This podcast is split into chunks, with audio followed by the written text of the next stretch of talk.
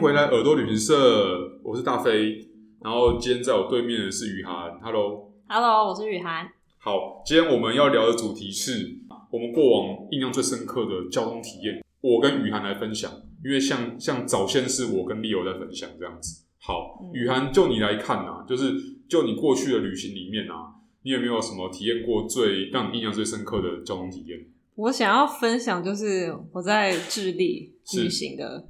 的经验，因为智利是全世界最狭长的国家，所以我那时候规划的规划，我从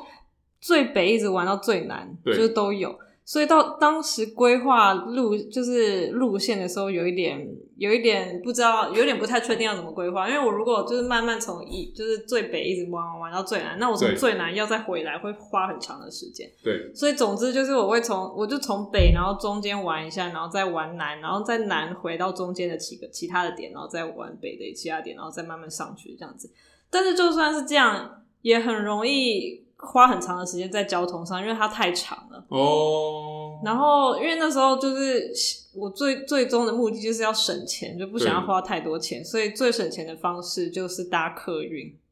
然后，所以就是搭客运，就是到各个，就是从北到南。然后，我觉得客运，因为它就太长了，所以每我每次规划一个点，就是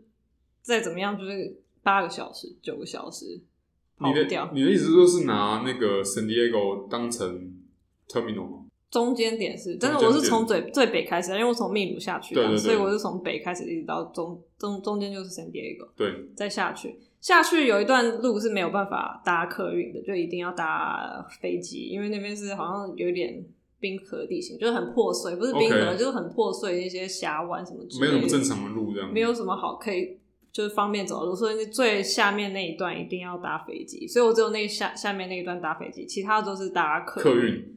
然后我觉得我记得我最长的好像搭过二十二个小时，二十三个小时，所以一整天这样子。真的，你说巴士二十二个小时，二十二个小时，我靠，这是这是我我我听过所有朋友里面最最夸张的。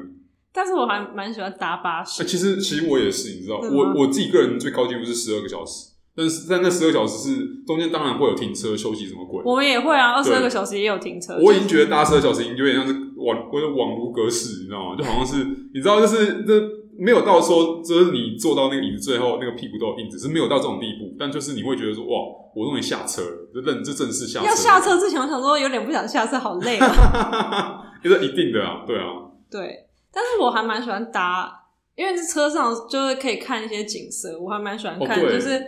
因为在智利那边，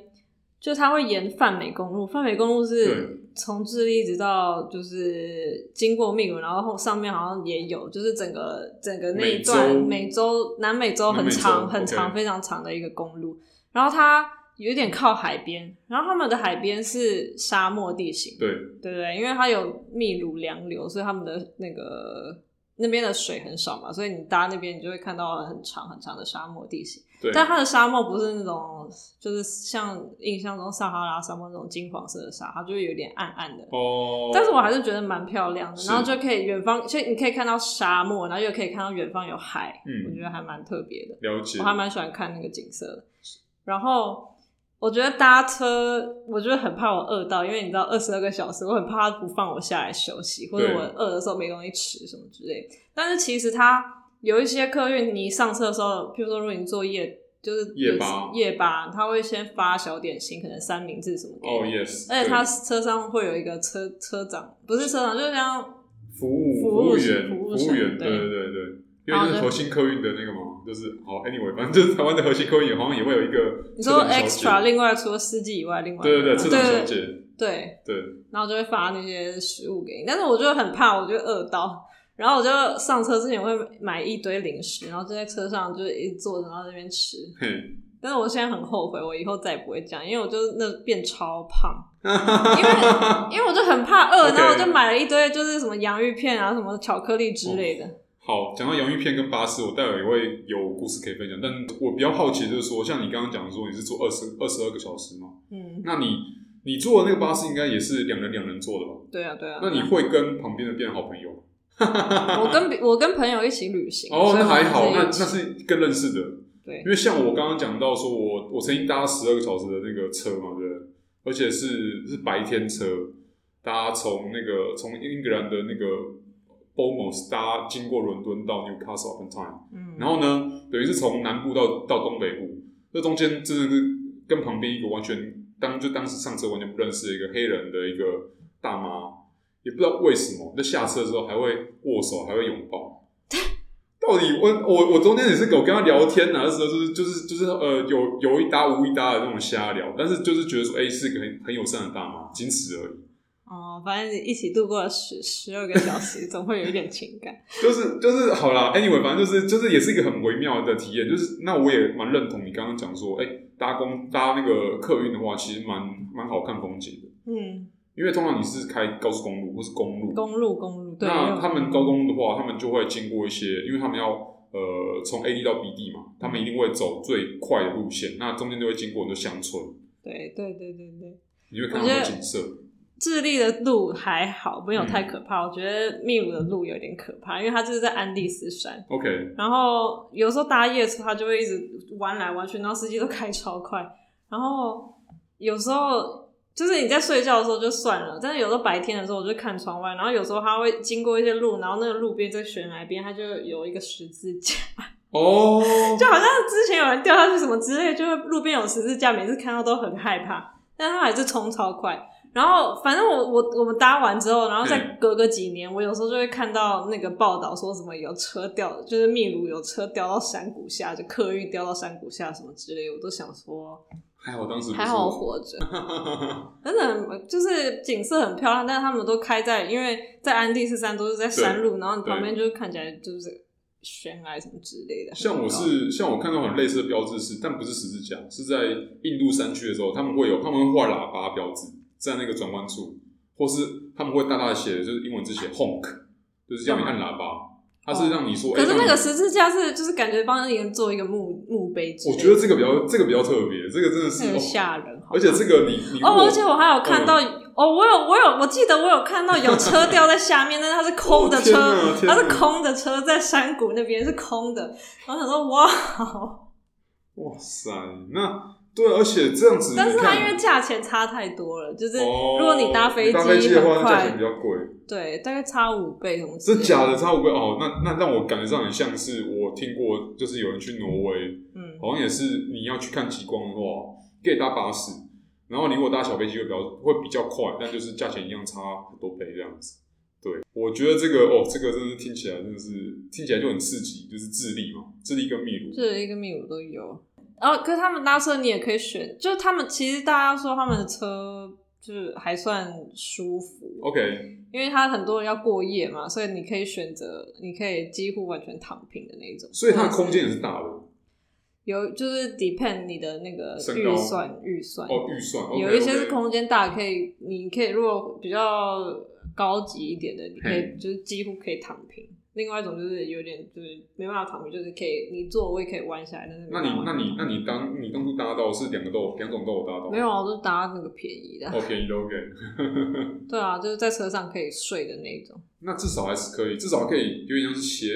也没有到完全平躺，但就是至少是一个可以睡觉的。可以睡觉，当然不会睡很好，所以我有时候会吃个就是让我让我可以比较嗜睡的药之类的。哦，了解了解。然后就可以睡。那你会晕车吗？还好，我还好。OK，嗯，它它的山路会有会有让那种会晕车的人会很痛苦的的过程吗？我搭的时候好像没有人怎么有吐还是什么之类的，但是我觉得还是蛮弯的，还是大家都.大家都很习惯，我也不知道。嗯，所以是在秘鲁跟那个等于是南南美洲的一个客运的旅程这样子。嗯，对。哦，然后之前就是这个在那个秘鲁就是搭客运的时候，我也是我有一种革命情感的感觉，因为我们那一天搭。就搭到也是，就从利马搭到库斯科也是差不多要二十个小时吧。哇塞，应该也要二十个小时。嗯，然后我们搭到快接近了一个接近库斯科的一个小镇的时候，然后那个小镇的路就断了，因为那个小镇的人在那个示威游行什么之类的。然后他就叫我们大家都下车，然后走个一两公里到附近的小镇，然后在那 边等.等另外一班车再把我们送过去。但是我们从早上。大概清晨就是被赶下车，然后待在那个小镇待了大概待到半夜十二点。本来说下午四点就有车可以来接我们，然然后一直等不到，然后等到五点，然后六点都等不到，等到半夜。那个小镇好玩吗？也也不好玩。那小镇就是大家在示威游行，所以路上就是很乱，然后没有什么人。哦、然后我们到了之后就赶快躲在那个车站里面，然后也不敢出去，哇就然后晚上就到半夜了嘛，就还车还没有来，对然后就听到那个车站外面有人一直在就是。叫叫嚣在示威这样，对啊，哇塞，那时候有点有点害怕害怕，然后跟着对，对啊，因为其实比较恐怖。其实你知道，像像你刚刚讲搭客运，其实我自己有心有戚戚焉呐，很类似的的旅程。然后我是除了刚刚在英格兰境内，呃，从呃南部搭到东北部之外，因为后来那一趟那一趟后来我是有在北上到爱丁堡跟格拉斯哥，嗯，然后我因为我喜欢搭巴士。事实上，后来你知道，就就搭完那一趟之后，后来就是有一段时间就就不搭巴士了，因为搭真的搭搭了很长时间，然后搭很久。因为我后来从等于是 Newcastle upon Tyne 刚刚讲的英格兰东北城市，也是英格兰那个范围里面的边陲了，搭进苏格兰。然后呢，其实是这样子的，其实那个那个旅程本身啊，就是其实没有到真的是很颠簸，或是很弯弯弯弯曲曲的。它的沿途的风景也很漂亮，因为它会经过蛮多国家公园的。然后比较让我印象深刻的是，因为我刚刚讲到说都是那种两人两人座嘛，那我当时因为是是顺背包客独自旅行，我旁边都会坐其他一些陌生人，除了刚刚讲黑人大妈之外，呃，还有一位一位让我印象深刻的是有个老奶奶，她应该本身是住爱丁堡的，然后因为她她在爱丁堡前一站的郊区下车，那那个老奶奶她她她她一样跟你跟你刚刚讲的有点像，她她应该是怕自己饿到。所以她，所以她也是包包里面就塞，就塞满他们当地的，就是当地的呃，就是洋芋片，当当地牌子洋芋片，然后原味啊，什么口味都有。嗯。他，然后还准备什么巧克力，然后糖果什么都都有。都怀疑她她应该是来郊游的。好，anyway，就是她带了那么多的量，可能自己也吃不完，所以他看我上车，然后后来就看我上车，后来也是跟我就是有点尬聊的攀聊，就攀谈几句，然后也聊也聊天气啊，你知道，就是你知道就。很 typical 的英国人，嗯、然后聊天气啊，聊说，哎、欸，那个小伙子，你来，就是你搭巴士要去哪里啊？去爱丁堡要去干嘛？就开始聊，聊完之后，他就因为边聊边，他可能就是找就被他逮到机会了，然后边聊边从他就手就到他的包包旁边，就掏出了很多的洋芋片，打开来说，哎、欸，小伙子，你来吃一点，我就我就我就拿几片来吃，他就就跟他一起吃，然后然后也然后他又他又打开他的巧克力说，小伙子，你来吃一点巧克力吧。然后我就说，哦，就是也跟他一起吃，因为就是想说，哎，就是就是呃，也也也不好意思拒绝人家，然后看起来也不像是个坏人，应该不会给我下毒的东西。然后呃，反正最后他他就要下车了，他下车前还还就是半买半相送的，塞了很多包洋芋片到我的包包里面，我也不知道说，哇，这个是老奶奶人最亲切，圣诞老奶奶，圣诞老奶奶，因为刚好我去的那个。时间点是在圣诞节前后，我想说哇，这个是圣诞老奶奶的那个来着这样子，哦，对，这是一个很神奇的体验。我之前在那个意大利的时候也是搭客搭公车，然后就是坐过站，就是两站之间坐过站，然后然后也是。因为因为我不会意大利文啊，所以对所以我就很害怕，我也不知道怎么跟司机讲。然后还好我旁边也是一个老奶奶，然后她就开始跟我用英文聊天，她英文超好。结果她是她是美国人，然后在这边住很久，然后她也是帮我跟司机一直确认说她下一站要到这边哦，然后她就一直帮我讲。老奶奶人最好了，都会帮。对啊，这样这样听起来人超好的。对，但是也是很幸运遇到一个会讲英文的，不然我就会吓死。真的。然后像刚刚讲到搭 coach 搭巴士有没有？除了刚刚讲到英格兰境内，就是英国境内，就是呃的旅程之外，我也曾经搭过，就是从呃伦敦搭那种呃夜巴，然后那种便宜的夜巴，一样是两人两人座的，然后从呃从伦敦搭到比利时的布鲁塞尔。那你会想说，哎，奇怪，中间隔了一个英伦海峡，你要怎么过去？哎，那巴士就会很神奇的上在。那个多佛多多佛的那个港口那边，他就会他就会开上一个算是一个很大的船，对，很大的船，一个渡轮。然后你呃那个车上船之后，你就可以你可以下车，然后你也可以上那个船上面会有娱乐设施。但当然通常大部分大部分因为是晚上，所以大部分的呃店家就船上店家是没有开的。嗯、然后呢，上面也有什么什么那种吃脚的老虎啊，然后游戏机啊什么鬼的，然后也会开免税店，但其实就是。很烂啊，破破烂烂的。然后，因为他过他跨过那海峡时间大概也就是大概一个小时，所以你也不能做什么，然后大大家都最后就是在那个沙发区那边就是休息，也也只能这样做了。听起来好像不是很好玩，那其实那个体验蛮特别。那后来就是你会，就是他准备要上要靠岸靠那个欧洲那边岸的时候，他会先在法国上岸，他在法国港口上岸，所以他是多佛开到法国港口，然后你。等于是你要先上车，就是先上车让车下船，嗯，然后呢，你车下船之后，它呃开，因为它是开进法国，那理论上啊，虽然以台湾护照来讲是很方便，就是完全都免签，但是呃车上不会只有台湾人嘛，还有各式各样的人，所以它它会开到一个法国的海关，嗯，让你先下车盖法国的章，你法国入境，然后它那个。那个欧盟的那个入境章，它会比较特别，它是盖轮船的图案，哦、小小船的图案，哦、对对对。平常就是飞机，飞机啊，或是可能车啊，因为它会有很多种不同的图案。那你如果如果搭搭火车，就是火车图案。嗯，好，然后我等于是这样这样一趟，然后法国入境之后，对不对？他车就你你回到车上，检查完行李之后，他回到车上，然后继续开开开开，你知道，就是因为因为已经是半夜了，然后当然后当下其实我有我就是我睡着了。然后呢，那辆车其实它的终点站其实不是布鲁塞尔，它它的终点站其实是德国的科伦，嗯、就是科伦大教堂那个科伦，我知道，其实很近。然后呢，我是有我在半梦半醒之间迷迷糊糊的那个那个 moment，我哎，我突然觉得说，哎，这车怎么停的？然后我想说车怎么停？然后我就我就被别人就是要借过了，就是那个吵醒。然后我就看看了看了表，哎，凌晨四点。我想说，一呼就觉得说，哎，好像当时我看那个要开到布鲁塞尔，因为我这是我目的地的时间点，大概就在四点多左右。然后我又看旁边，因为旁边它的那个它停的那个位置啊，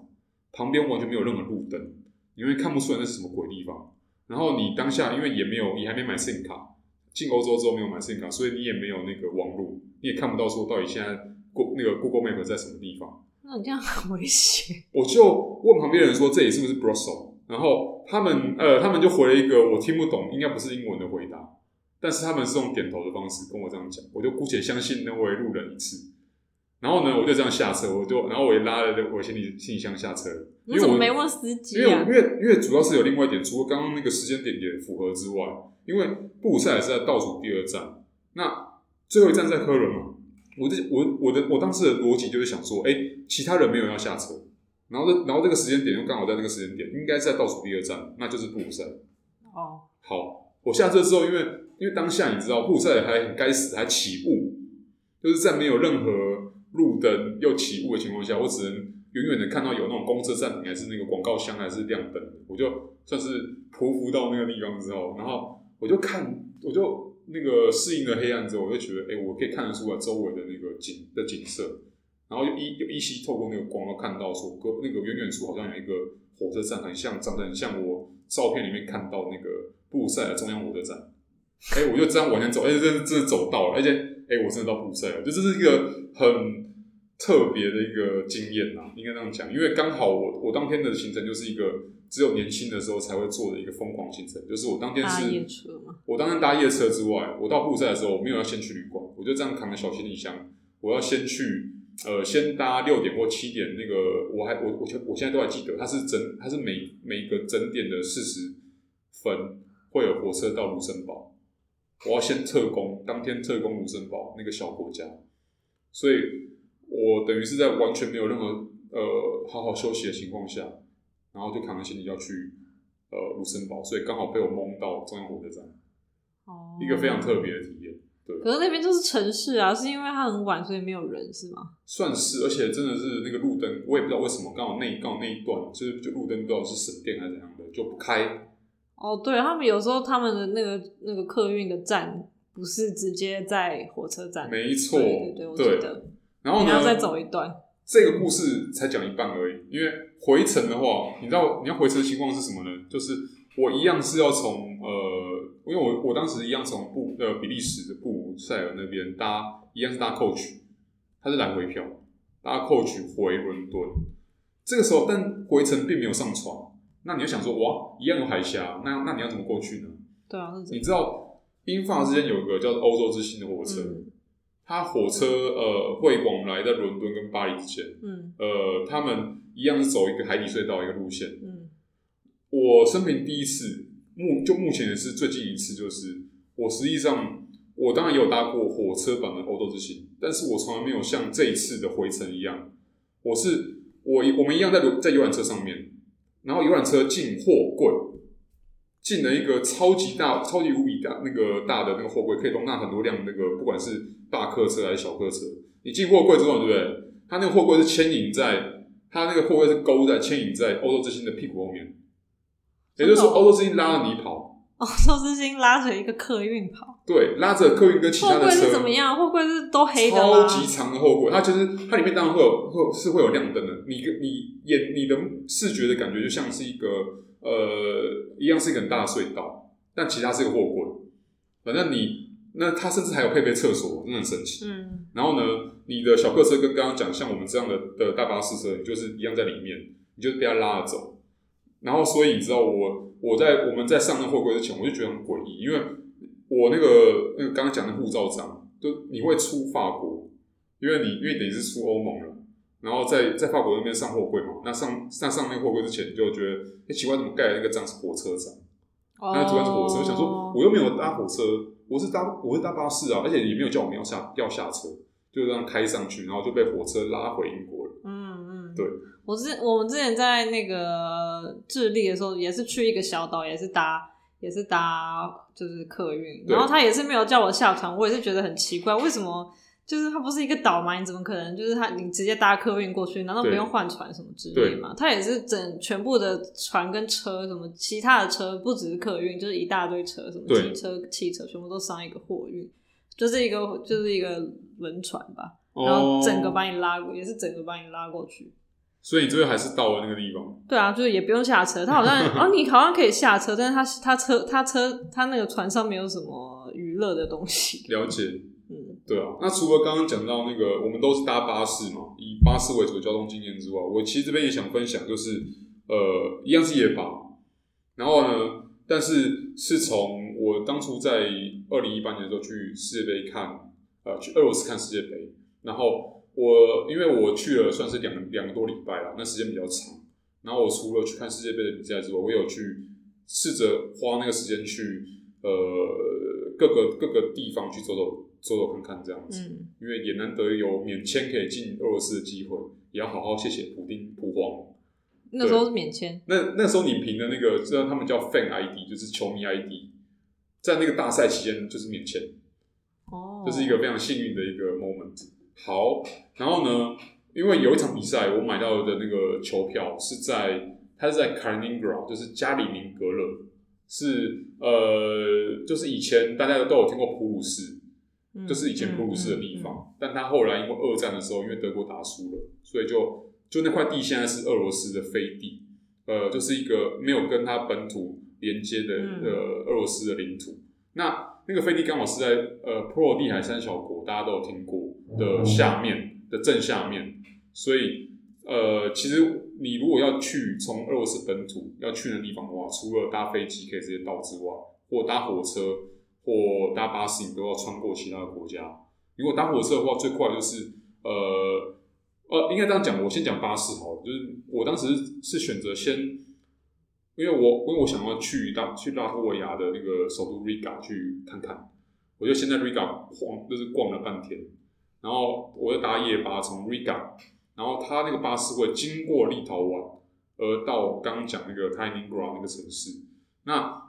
所以是这样子的，就是我我到呃我上夜巴之后，我等于是那个车子它自动出境拉脱维亚，但我没有下车。然后它出境拉脱维亚的时候，先那个车是先开在立陶宛，然后最后要从立陶宛等于是叫我下车的那个 moment 是从立陶宛要再回到俄罗斯，所以你要经过海关，因为俄罗斯不是欧盟的。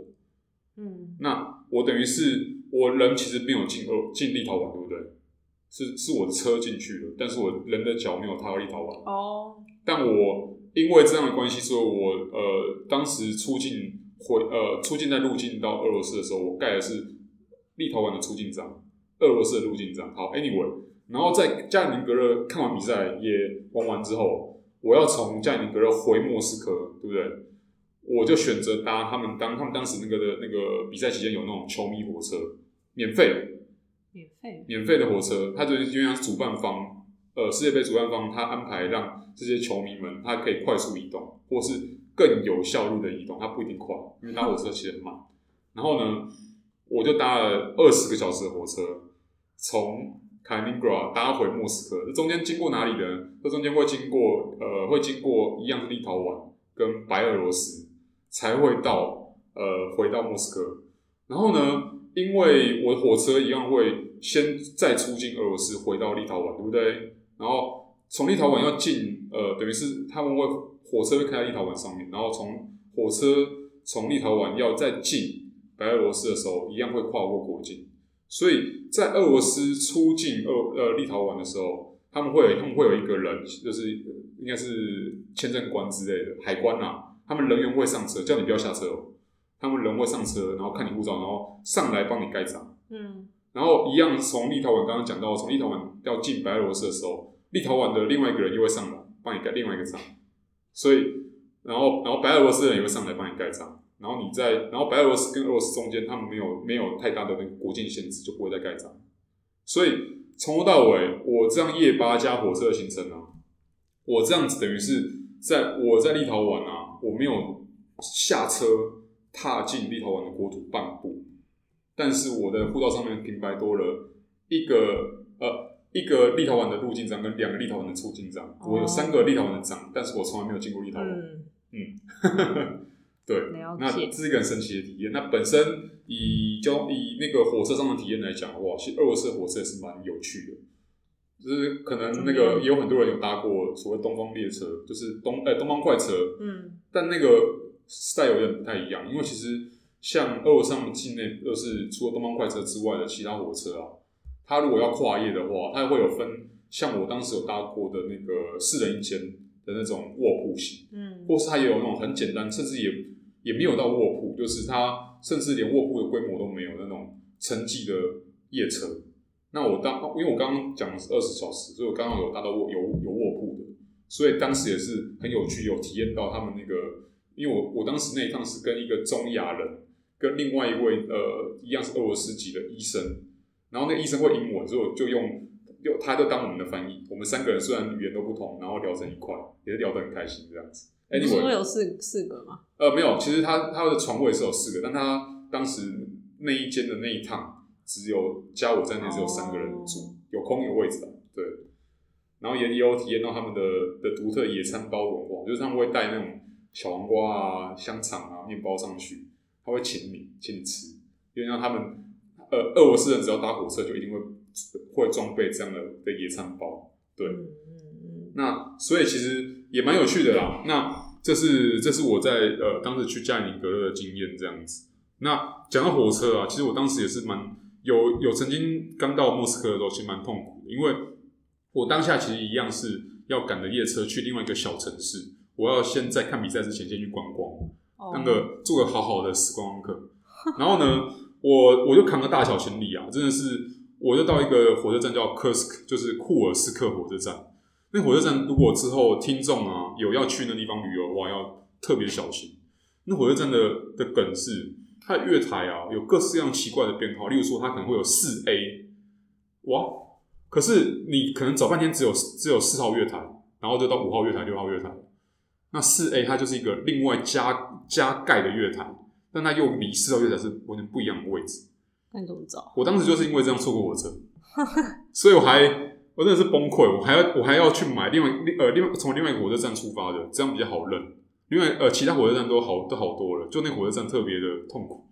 我就让我当时还为了，因为时间都快到了，我还提早去哦，就这样上上下下上上下，因为他们的月台都是上下上下这样子。我就是一个非常痛苦的情况下，这样子那个这样这样进行旅程。